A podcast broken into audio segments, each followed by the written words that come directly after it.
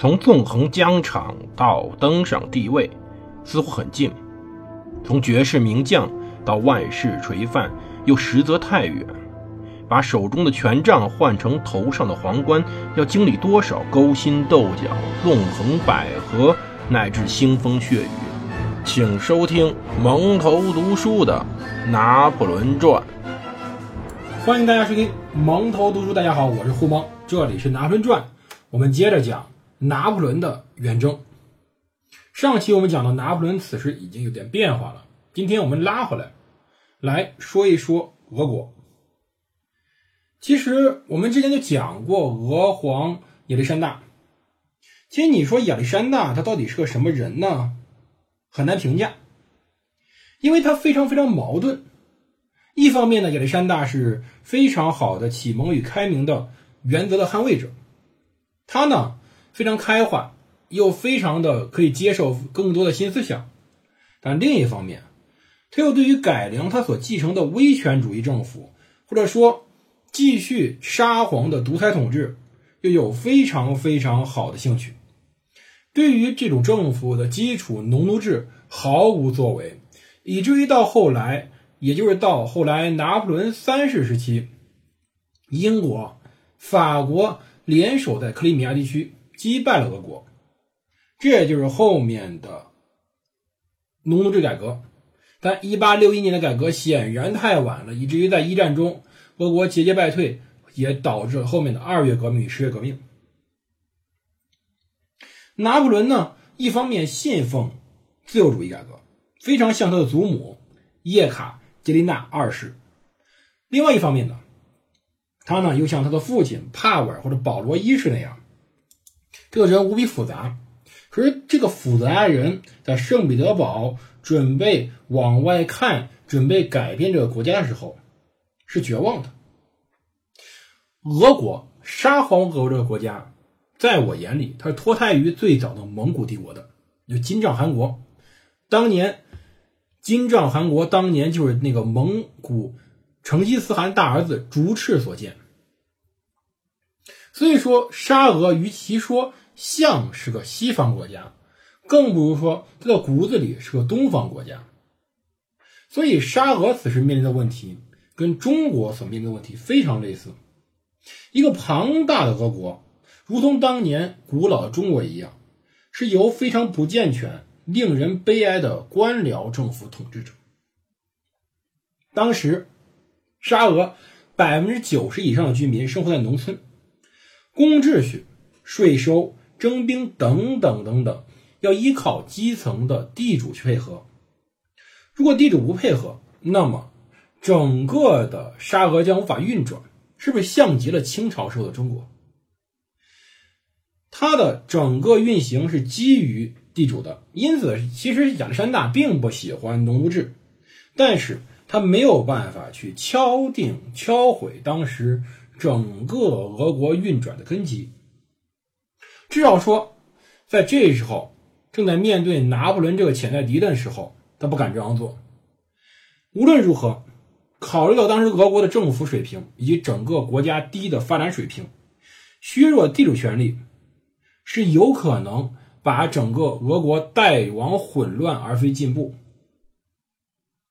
确实，如果将来能够去改变俄国的农奴制固然最好，但是在此时过分的激进只会带来未来的灾难。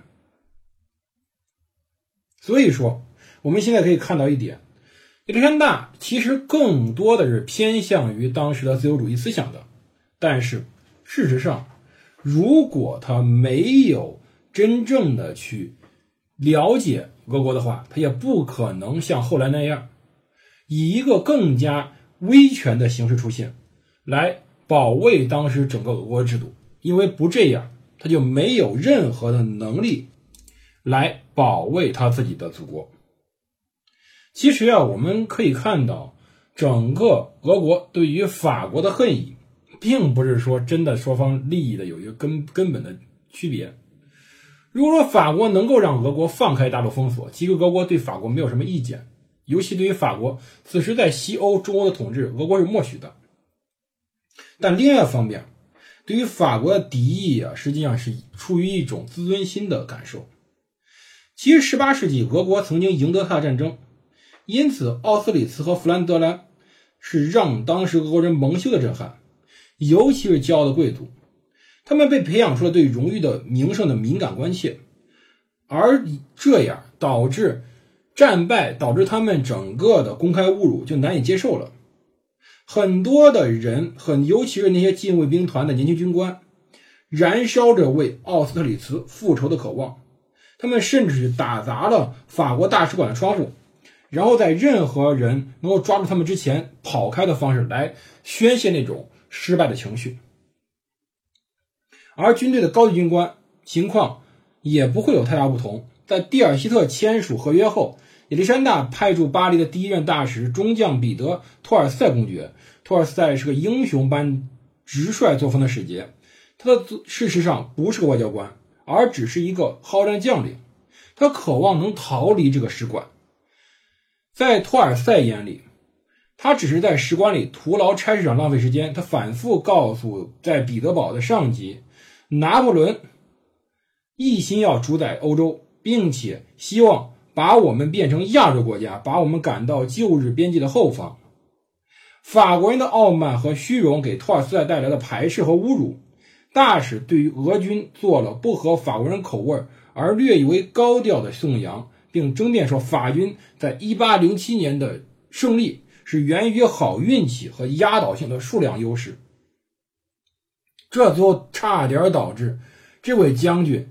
和法国元帅米歇尔·奈伊差点发生一场决斗，而在加之于我们之前说的拿破仑对于俄国求婚的那种行为，一边求婚一边又去跟人家奥地利王室勾勾搭搭，这使得当时整个的俄国对法国是充满了憎恨。更加严重的是，亚历山大的妹妹叶卡捷琳娜女大公。对拿破仑非常不满意，他认为拿破仑是狡诈、个人野心和虚伪的混合物，而同时他的母亲玛利亚皇太后成了反法联盟的彼得堡贵族的核心。要知道，这个导致当时亚历山大随后会出现非常非常严重动摇的一个原因，而后面的便是我们说的非常严重的经济问题，通货膨胀。丧失的出口市场，经济上的巨大矛盾，使得当时俄罗斯的工业很薄弱的工业那些工厂主们对于法国非常不满。作为在1807年的总司令，莱温·冯·本尼森将军来论述了当时俄国对于整个地缘政治思想的核心。他呢很支持缔结1807年的合约。但他不喜欢对法同盟。他观点中最主要的一点是，尽管英国行使海上霸权时的方式间或会使得俄国伤到自己的自尊心，但法国对于欧洲大陆的主宰却是对俄国关键利益上更大的威胁。尤其是拿破仑权力让他能够在俄国边境上重建一个拥有一千五百万人的波兰国家，这会成为俄国边境上巨大的安全隐患。本尼希森认为，如果让拿破仑压制俄国对外贸易的话，那么俄国经济将不能继续维系他的武装力量和精英阶层的欧洲文化，俄国将会回归到之前彼得大帝之前那个半亚洲的蒙昧状态。本尼希森看来，英国的全球地位非常的稳固，就算整个欧洲大陆团结在拿破仑身后，都难以打破。英国全球霸权的关键是对于印度的控制。而对于印度的控制，在本尼希森看来，这时候是无懈可击的。英国已经在印度建立起来了由当地纳税人提供资金的欧洲军事体系，这支军队组建的原则和我们的欧洲团一样，由英国军官指挥，装备很好，用我们掷弹兵那样精确的展开机动。亚洲的骑兵军队此前曾经穿过印度西北部，征服了次大陆。但是这些骑兵在与英国步兵以及炮兵对抗时毫无胜算。